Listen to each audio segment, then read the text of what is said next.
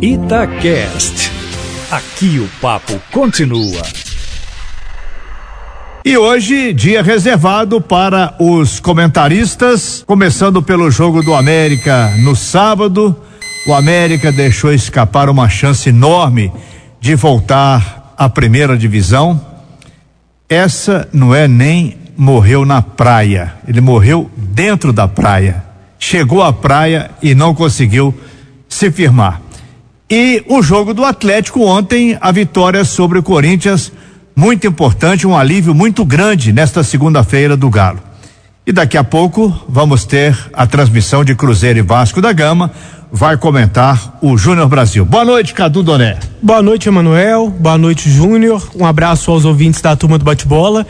Antes de falar do América, eu faço questão de cumprimentar o Júnior Brasil. Ontem discutimos no ar a gente sabe como na, na era das redes sociais as coisas vazam, trechos diferentes. Em alguns trechos parece que eu fui mais ríspido, em outros o Júnior foi um pouquinho mais ácido.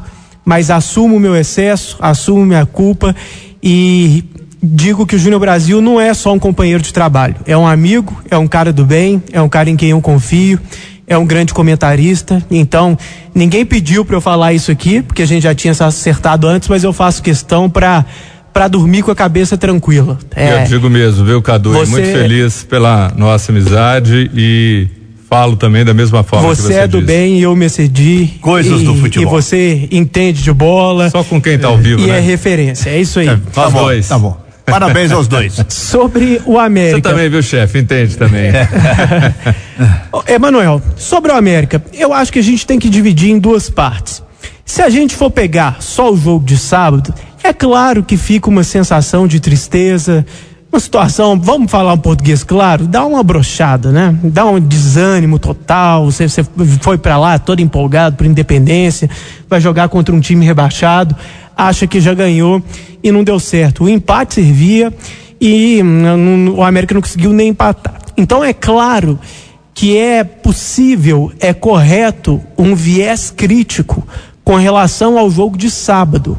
O América tinha a faca, o queijo na mão, tinha uma tarefa, em teoria, até fácil e decepcionou. Então eu acho normal criticar o que aconteceu sábado e acho que diretoria, jogadores têm que entender, têm que arcar com essa carga de críticas com relação ao jogo de sábado.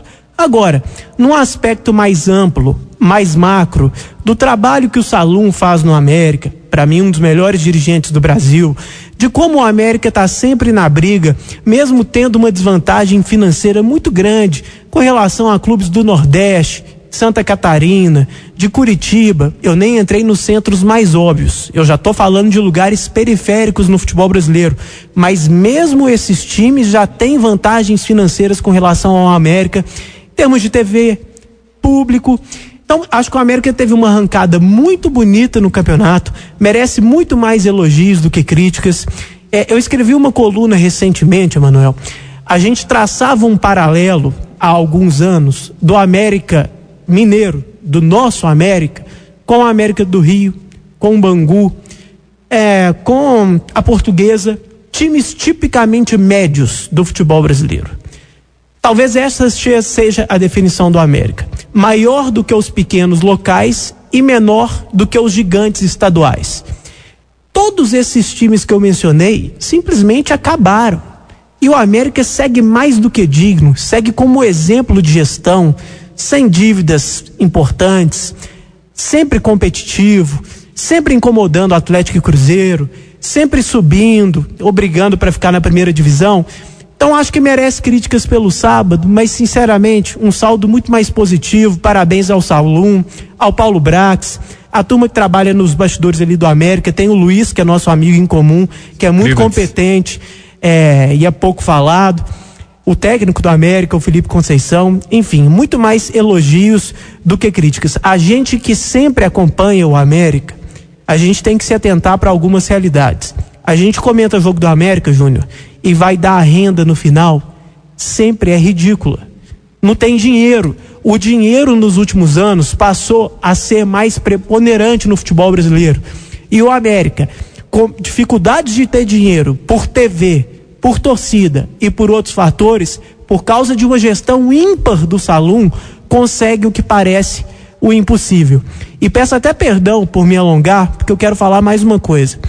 No dia do jogo do América, uma coisa que eu ouvi muito e que me deixava muito chateado era o seguinte: por que, que vocês estão comemorando que vai subir se vai cair no ano que vem? Time ioiô. Gente, é muito mais louvável o América subir o tanto que sobe, ou pelo menos brigar para subir o tanto que briga pelas condições financeiras que tem, do que você pegar uma carga pejorativa de às vezes subir e cair rapidamente. É uma inversão de valores. O mérito, no caso do América, está em subir muito tendo pouco. Não é de cair quando sobe. É uma crueldade até. É uma injustiça, uma ignorância quando as pessoas dizem isso. Ah, time ioiô, no sentido pejorativo. Vai subir para quê? Vai cair? Gente, só de subir, pelo que tem, já é demais. E quem sabe um ano consegue ficar. Então, parabéns ao Marcos Salum, parabéns à diretoria do América. Uma pena. E até no sábado, viu, Emanuel? Até no sábado que eu disse que merece críticas, também tem o seguinte: tem o imponderável, tem o acaso, tem hora que a gente não consegue explicar, a bola não entra. O América não jogou tão mal assim, poderia ter feito os gols. Tem hora que tem um azar mesmo ali, sabe? Tem esse elemento do futebol sobrenatural de Almeida, Nelson Rodrigues, o Tostão fala muito disso. Acho que teve isso no jogo de sábado, deu um pouco de azar também. Então, nem no sábado, sinceramente, eu acho que as críticas têm que ser tão grandes assim. O Cadu, há alguns anos, alguém falou comigo e eu guardei, depois de um, uma derrota importante do Cruzeiro que futebol é um jogo. O futebol é um jogo e jogo pode dar aquilo que você falou, imponderável. É. O América fez uma campanha sensacional. Faltou a cereja em cima do bolo para voltar à primeira divisão. E mudaria muito a história do América, que é hoje um clube muito bem estruturado, como você disse, o América é, tem o seu estádio, o América tem os seus recursos, mas ainda não tem um grande time. Formaria um time muito melhor do que ele tem atualmente se voltasse à primeira divisão, com toda certeza. Mas o momento não é para desanimar. E sobre o jogo de ontem do Galo no Independência, Cadu Doné. Gostei do jogo, Emanuel. A gente tem falado em várias segundas aqui que os jogos muitas vezes são nivelados por baixo que os times no futebol brasileiro às vezes são pouco corajosos, apostam só na defesa, um fica esperando o outro, o outro fica esperando um e fica naquela pasmaceira, um jogo chato, um espetáculo ruim. Ontem foi exatamente o contrário. Ontem eu gostei do jogo em si. Foi um jogo movimentado, com muitas chances, bem jogado, jogadas bonitas. Foi um jogo legal para quem não torce nem pro Atlético nem pro Corinthians. O cara quer sentar no domingo ali na TV, tomando uma cervejinha, curtir um jogo de futebol foi um espetáculo bacana para esse cara. E dentro desse cenário, que aí não foi nivelado por baixo, como eu tenho dito muitas vezes, foi nivelado por cima, porque eu acho que o jogo foi equilibrado. Acho que o Galo foi um pouco superior, que o Galo foi um pouco melhor e mereceu o resultado. Mas eu faço questão de dizer que eu acho que o Corinthians também jogou bem. E isso, isso aumenta o valor da vitória do Galo. Isso torna a vitória do Galo ainda mais bonita porque foi superior a um time que mostrou futebol, que atacou. Ontem eu gostei, Manuel, porque os dois times atacaram. No final, algumas substituições, Wagner Mancini, você pode questionar tal, mas em geral os dois times buscaram um gol. É impressionante como o Corinthians mudou com a saída do Carilli. Com o Carilli, o Corinthians é, parecia fazer um esforço hercúleo para atacar. Tinha uma piada, né? Qual que é a diferença do Corinthians para Rinite? É que a Rinite às vezes ataca. Agora o Corinthians, sem o Carilli, tá atacando. O, o Corinthians tro, trocou uma tartaruga, que era o Carilli, por um coelho. É, boa. O coelho corre mais, né? Exatamente, o coelho que jogou no Atlético. Então o Corinthians atacou com um time mais leve, com um time mais dinâmico e mesmo assim, o Galo atacando com mais qualidade, com um pouco mais de frequência, acho que mereceu vencer. Destaques do jogo. O craque do jogo, disparado, Casares. Fez um golaço, sofreu o pênalti que gerou o segundo gol do Galo e mais uma vez, em diversas oportunidades, colocou companheiros na cara do gol. O Casares, ele é um especialista em dar passes para finalização. E às vezes não vira assistência porque a finalização é ruim. Aí a culpa não é dele. O que, que eu estou querendo dizer? O Casares várias vezes coloca o companheiro na cara do gol e o companheiro faz bobagem. Ontem aconteceu, por exemplo, com o Zé Wellison. Então, uma partida praticamente perfeita do Casares. Pelo gol, por ter sofrido pênalti, por ter criado jogadas, por ter colocado companheiros na cara do gol. Gostei muito do Marquinhos também, tem se firmado, tem que continuar como titular. Gostei do Jair, gostei do Zé Wellison, acho que o Zé Wellison melhorou. Ele deu um passe uma hora de 30, 40 metros, uma virada de jogo no peito do Patrick, lá pro outro lado. Você vê que ele está recuperando a confiança. Deu até caneta. Deu caneta. Então ontem é, eu gostei do Galo, para não dizer que foi tudo perfeito. O de Santo foi mal mais uma vez aí é o calcanhar de Aquiles do Galo, como é do Cruzeiro. Cruzeiro, o Fred, péssimo, o Sassá, péssimo. Uh, outras tentativas do Cruzeiro, David, Pedro Rocha, que não são exatamente centroavantes, muito mal. No Galo, um problema similar. De Santo não está correspondendo, o Ricardo Oliveira não vinha bem, o Alejandro agora já foi até negociado. Então eu diria que foi quase perfeito. Todo mundo jogou bem, menos o de Santo. Acho que foi o ponto negativo do lado do Atlético. O de Santo tem uma dificuldade muito grande. Ele não tem intimidade com a bola, ele não consegue dominar. Bola é. bate na canela de todo jeito. Mas uma coisa para acrescentar ainda sobre o jogo do Atlético, daqui a pouco vamos passar a bola para o Cruzeiro, o jogo desta noite em São Januário. Eu não sei se aquele episódio do Casares em que durante a madrugada teve aquele problema com as mulheres, a mulher acusou de não sei o quê, aquela história. O Casares teve que ir na polícia, prestar depoimento de agressão. Eu não sei se aquilo assustou o Casares, se ele botou o pé no chão, mas não foi só pelo jogo de ontem, não. Contra o Atlético Paranaense, que ele saiu de campo. E foi um absurdo. Ele foi eleito pela Itatiaia, mesmo tendo é. mal, sido mal substituído, ele foi eleito o melhor jogador em campo. É um, é um jogador diferente. Tá conseguindo. Fez dois gols em dois jogos seguidos. Tá conseguindo correr mais. Tá conseguindo correr mais. O Luan também tá, tá um pouco mais inteiro. Então o Atlético deu uma melhorada. Tomara que venha essa vitória contra o Botafogo e o Atlético consiga pelo menos essa vaga é. na Copa Sul-Americana para que Minas Gerais tenha um time no ano que vem numa competição internacional. É, antes do Júnior, que hoje, mais do que nunca, é mais importante do que eu, então desculpa para falar é, aqui, Júnior. Eu acho importante essa última parte que você colocou. Como o Galo já está tranquilo com relação ao rebaixamento, tem muita gente já achando que a página está virada e que o Galo já tem que pensar em 2020. Não é o caso. É o caso de lotar o Mineirão na quarta contra o Botafogo para vencer o jogo e sacramentar a vaga na Sul-Americana para não chegar contra o Inter no final de semana, talvez dependendo de alguma coisa.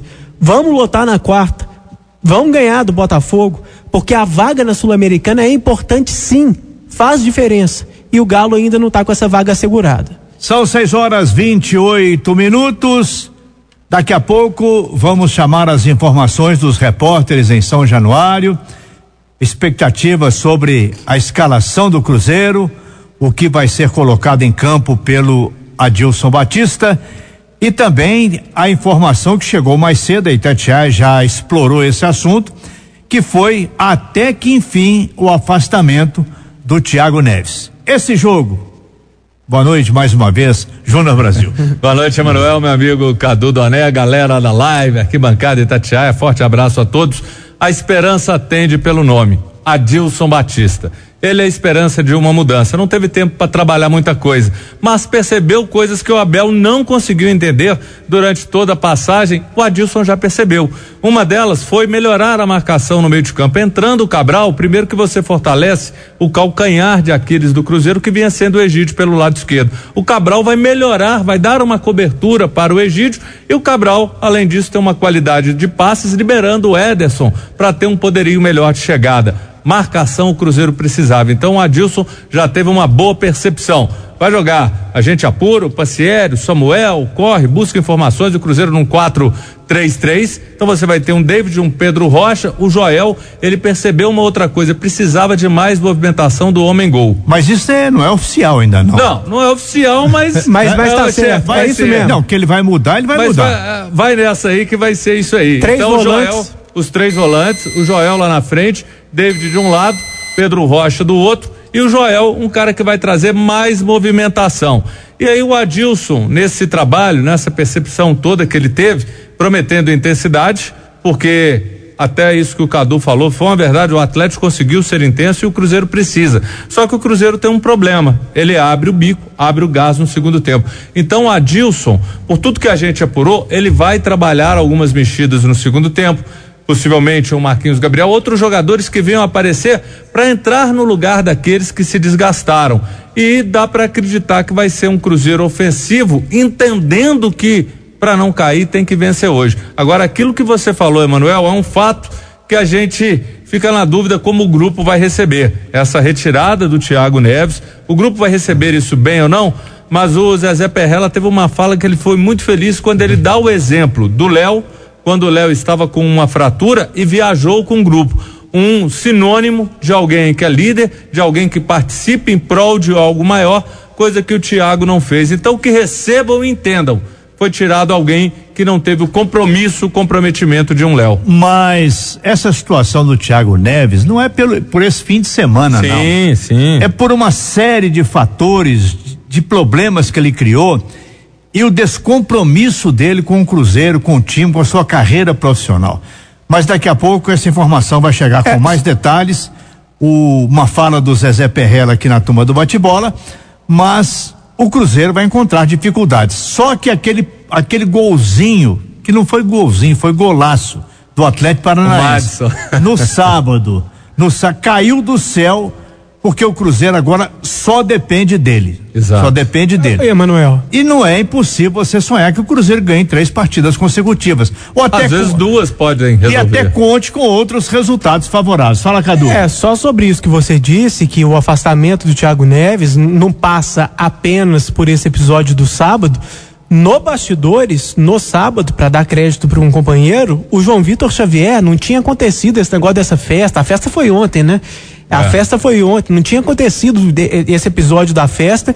E no sábado à noite, João Vitor Xavier já trazia a informação em primeira mão que a situação do Thiago Neves não estava fácil, que ele não provavelmente não jogaria mais pelo Cruzeiro na temporada, que havia uma conversa ali é, para ele rescindir o contrato e para ele não continuar. Então, desde o sábado, o João Vitor já trazia essa informação até antes da festa. Acho que a festa foi só mais um, no- em um episódio A e meio, a cereja no bolo. Houve, houve um caso antigo aí, já tem alguns anos, e aconteceu justamente com o Zezé Perrella. O Cruzeiro foi jogar contra o Vasco, no Rio de Janeiro, em São Januário. O Edmundo era titular do Cruzeiro, uma contratação importante do Cruzeiro. Ele falou que se fizesse um gol contra o Vasco da Gama, ele não ia comemorar. Em seguida, houve um pênalti a favor do Cruzeiro. E parece que o Edmundo perdeu o pênalti de propósito. Ele não voltou para Belo Horizonte. Do Rio de Janeiro, ele foi para casa. Ele foi excluído do Cruzeiro. Ele hoje é uma pessoa não grata no Cruzeiro. E depois ele teve episódios aí muito lamentáveis na sua vida. Isso é uma outra história. Então o Zezé Perrella, ele dá uma demonstração para o elenco do Cruzeiro que o negócio agora parou a brincadeira. O Thiago Neves, o Thiago Neves tinha rendimentos no Cruzeiro de 800 mil reais mensais. 800 mil reais mensais, dos jogadores mais caros do elenco do Cruzeiro. E qual foi o retorno que ele deu, pelo menos, nesses últimos meses para o Cruzeiro? Esse ano foi muito Foi aquém. muito ruim. 6 horas 34 minutos, conversamos com os comentaristas da Itatiaia, Cadu Doné, Júnior Brasil, daqui a pouco seguindo a reunião da turma do bate-bola.